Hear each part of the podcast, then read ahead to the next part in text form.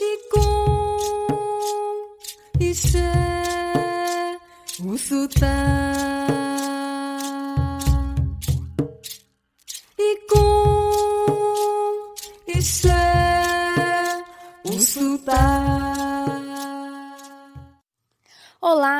Caros e minhas caras ouvintes! Sejam todos bem-vindos ao sétimo episódio do podcast de literatura da Amazônia Paraense. A gente não quer só chibé. Este é um projeto de extensão da Faculdade de Letras Língua Portuguesa da Universidade Federal do Pará, campus de Bragança. O projeto é coordenado pelo professor doutor Abílio Pacheco de Souza e tem como objetivo entrevistar escritores e escritoras, pesquisadores e pesquisadoras paraense. Agradecemos a cantora e compositora Márcia Cambeba por nos ceder o uso de sua música. Ai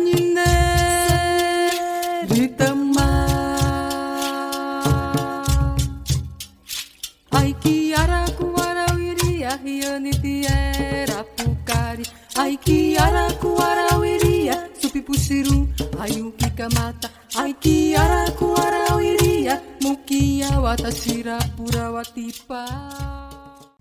Só lembrando que, em respeito às medidas de isolamento social devido ao novo coronavírus, essa entrevista está sendo realizada via mensagens por aplicativo de rede social.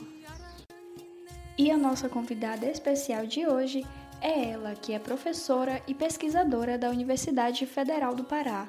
Seja bem-vinda, professora Larissa Fontinelli. Do que trata a sua pesquisa, Larissa? Então, gostaria de agradecer né, o convite de vocês, do programa. Né, a gente não quer só chibé, de fato, não queremos só chibé, queremos muito mais que isso. E em falar um pouquinho né, a respeito dessa minha pesquisa de doutoramento, né, a pesquisa que eu desenvolvo lá no programa de pós-graduação em letras da Universidade Federal do Pará, sob a orientação da professora Tânia Sarmento Pantoja.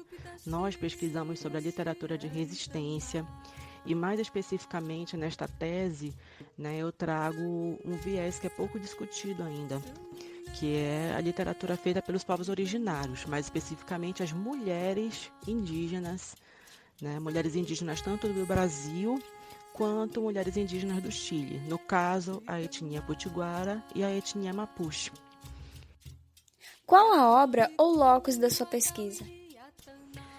Então, sobre as obras selecionadas, né? acho que é mais fácil nós falarmos quais autoras foram selecionadas do que quais obras. Né? Então, da etnia potiguara, por exemplo, nós selecionamos a Eliane Potiguara, a Graça Graúna, a Sulame Cati, a Aurita Tabajara. Todas estas autoras têm obras publicadas né, em formato de livros e também em antologias poéticas. Então, nós utilizamos esses poemas, né? grande parte das autoras trabalham com textos poéticos. Isso é uma característica também dessa literatura desenvolvida pelas mulheres indígenas. E nós selecionamos alguns, alguns textos né, para fazer parte, para compor essa corpora literária. Da etnia Mapuche, por exemplo, é, existem várias antologias.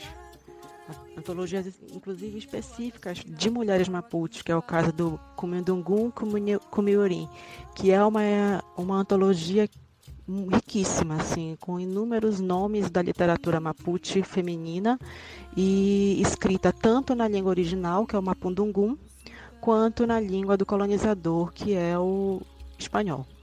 Né, no caso, selecionei a Graciela Uinal, a Maria Uenuni, a Fomelissa Manquepilhã, Roxana Rupailaf e a Daniela Catreleu, que não compõem essas antologias porque é uma autora recente, né, agora do século XXI, bem recente, e que produz po textos poéticos mais incisivos, eu diria, com um teor mais feminista, né? Ela faz parte do, de um coletivo feminista.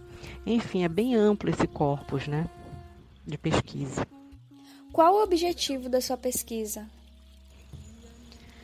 Então, o objetivo dessa tese é observar as literaturas de autoria de mulheres indígenas, sob o viés da teoria da literatura da resistência, né?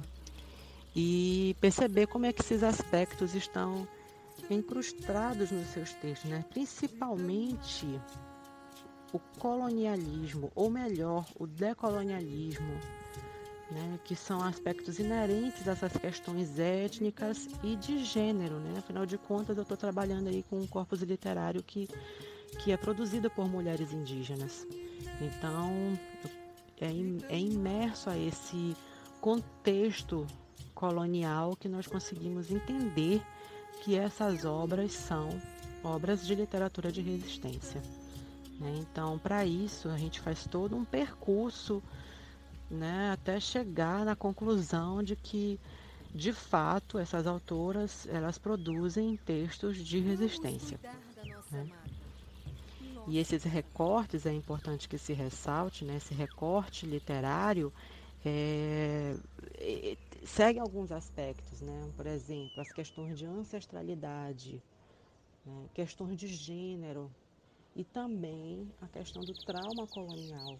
Como isso pode ser observado nos textos literários dessas autoras. Então, nosso objetivo maior é construir né, uma teoria literária que dê conta desse corpus de mulheres indígenas através da literatura de resistência. Quais as dificuldades que você encontrou na realização da sua pesquisa? Então, não diria dificuldades, mas sim desafios. Né? Os maiores desafios, com certeza, são estar com essas obras na, nas mãos. É muito difícil é, conseguir esses textos publicados, né? essas obras literárias, é, mesmo as brasileiras.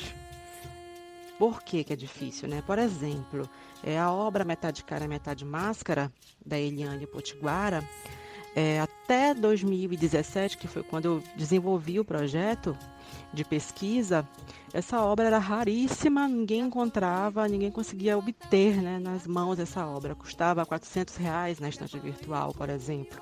E assim, uma unidade e sumia rapidamente né, aquela, aquela unidade dali. Então, de 2018 até agora, 2020, essa obra já recebeu duas novas edições. E isso é interessante porque a gente percebe o movimento do mercado editorial em torno dessas literaturas, né, das literaturas indígenas. E outro caso interessante é como eu adquiri a obra da Famelisa Manquepilhão, por exemplo. É, nas, nas livrarias de Santiago nós não encontrávamos a obra. Né? Em nenhuma livraria nós encontramos obras de autoras Mapuche, nós encontramos apenas da Graciela Winal, que é uma, que é uma autora que já possui é, um reconhecimento artístico né, é, na América Latina, de modo geral, ganhadora de prêmios, né, faz, compõe aí a Academia de Letras chilena, mas as outras autoras é muito difícil de você encontrar obras publicadas, pelo, pelo menos nas livrarias centrais de Santiago, que é a capital do Chile, por exemplo.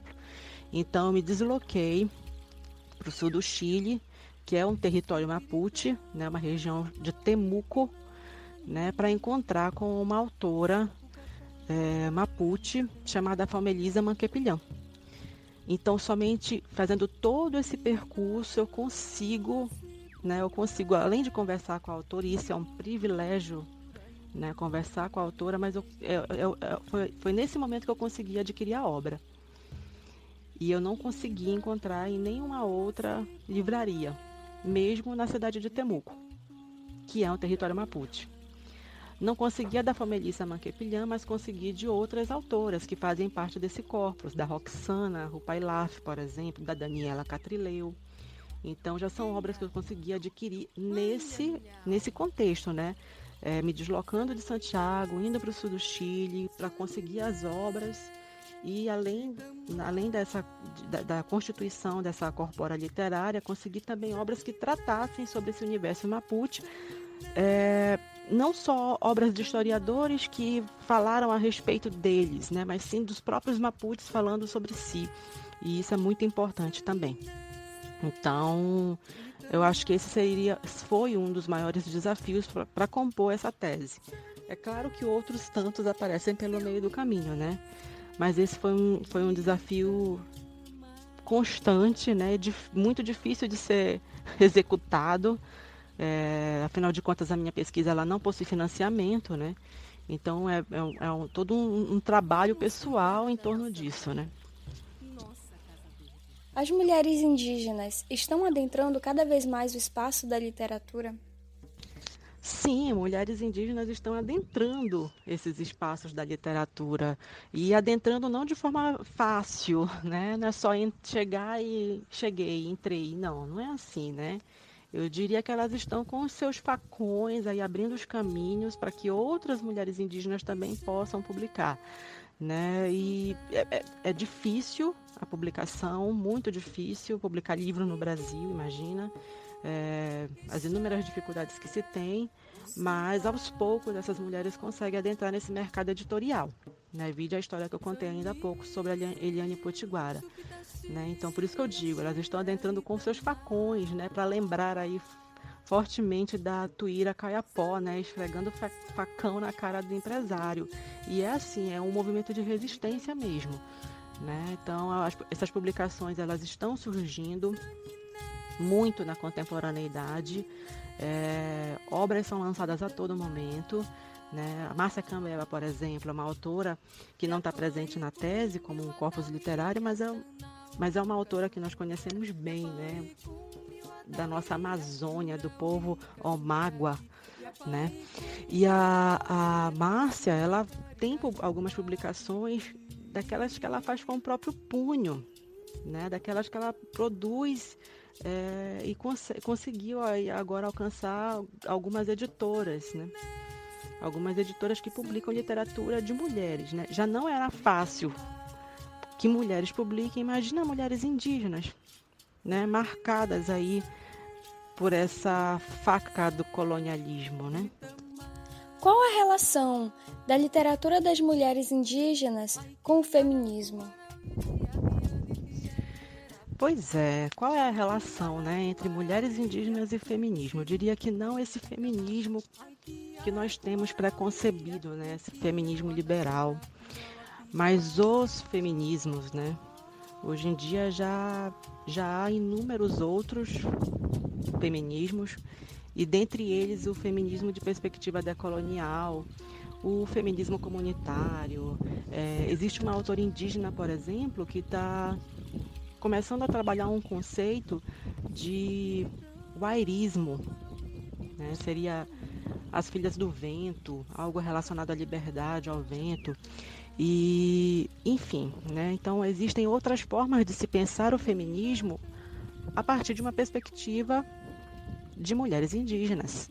Né? Afinal de contas, é, trata-se trata de, de um corpo político. Né? Tem uma autora indígena guatemateca de origem maia quiche, que é a Doroteia Grijalva, que ela vai dizer assim, olha, assumo meu corpo como território político, porque eu entendo como histórico e não como biológico.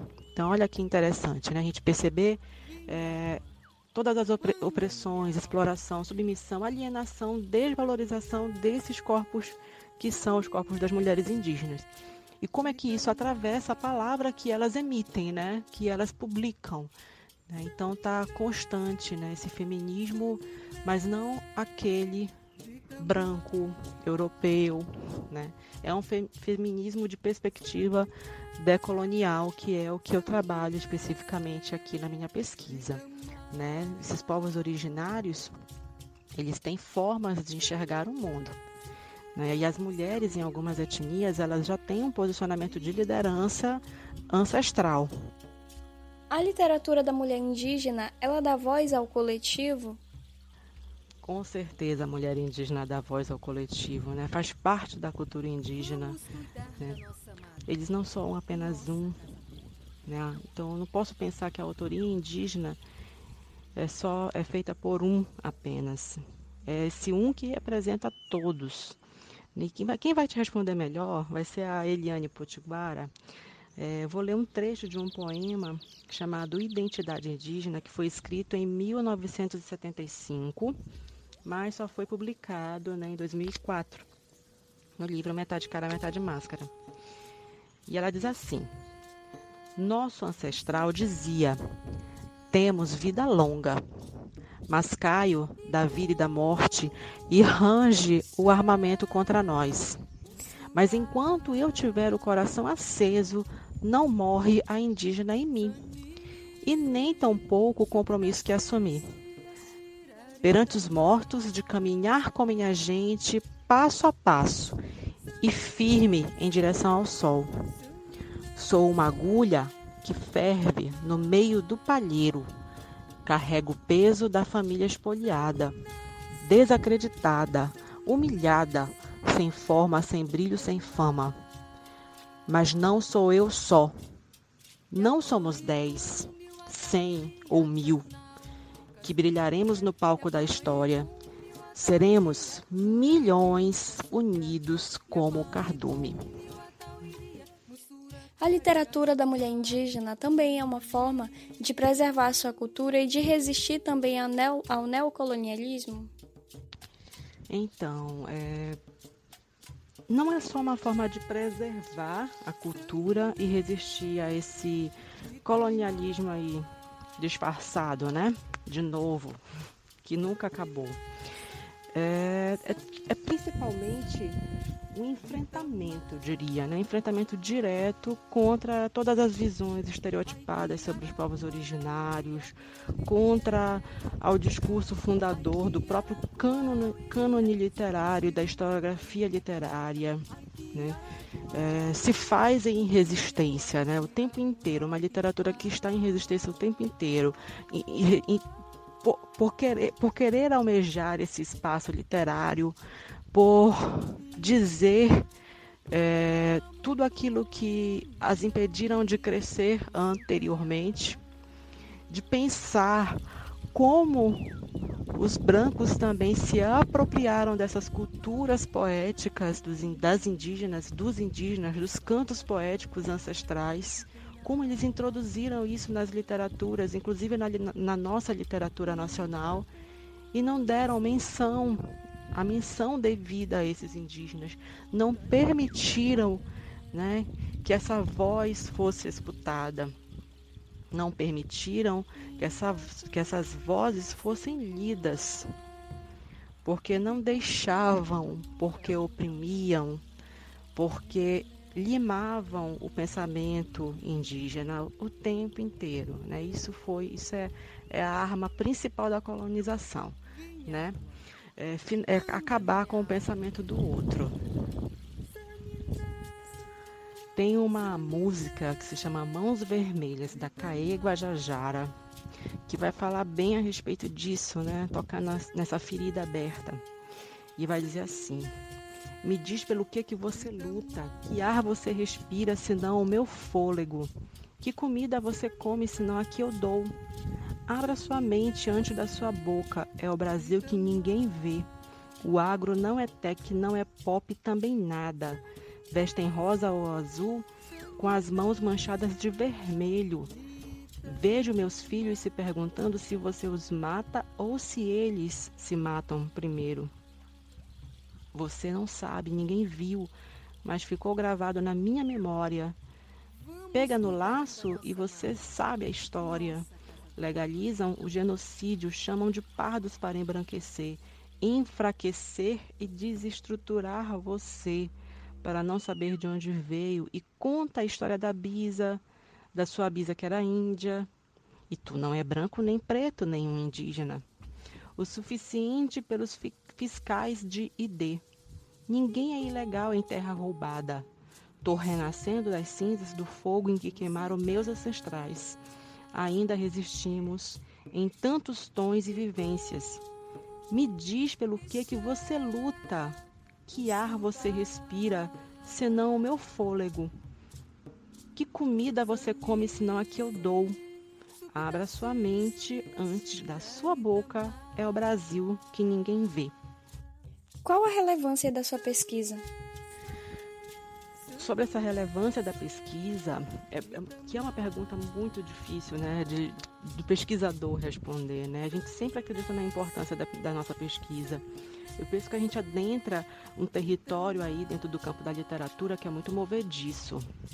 Né?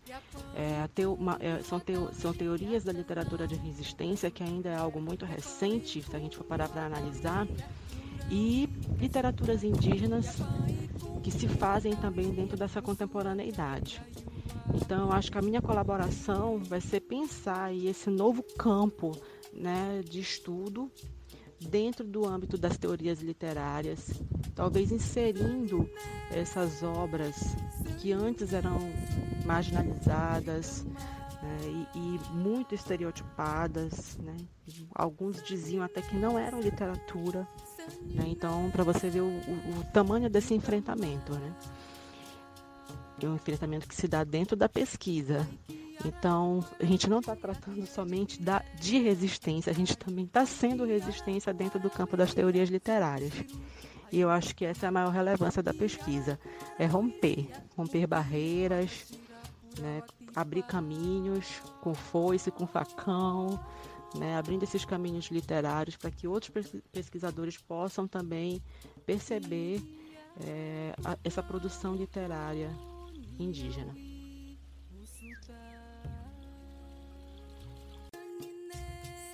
Você acabou de ouvir uma entrevista com a professora e pesquisadora Larissa Fontinelli. Essa foi a sétima edição do projeto Podcast de Literatura da Amazônia Paraense. A gente não quer só chibé. Este é um projeto de extensão da Faculdade de Letras e Língua Portuguesa da Universidade Federal do Pará, campus de Bragança.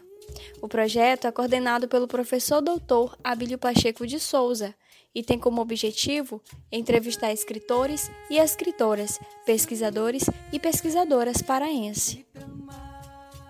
Agradecemos à cantora e compositora Márcia Cambeba por nos ceder o uso de sua música.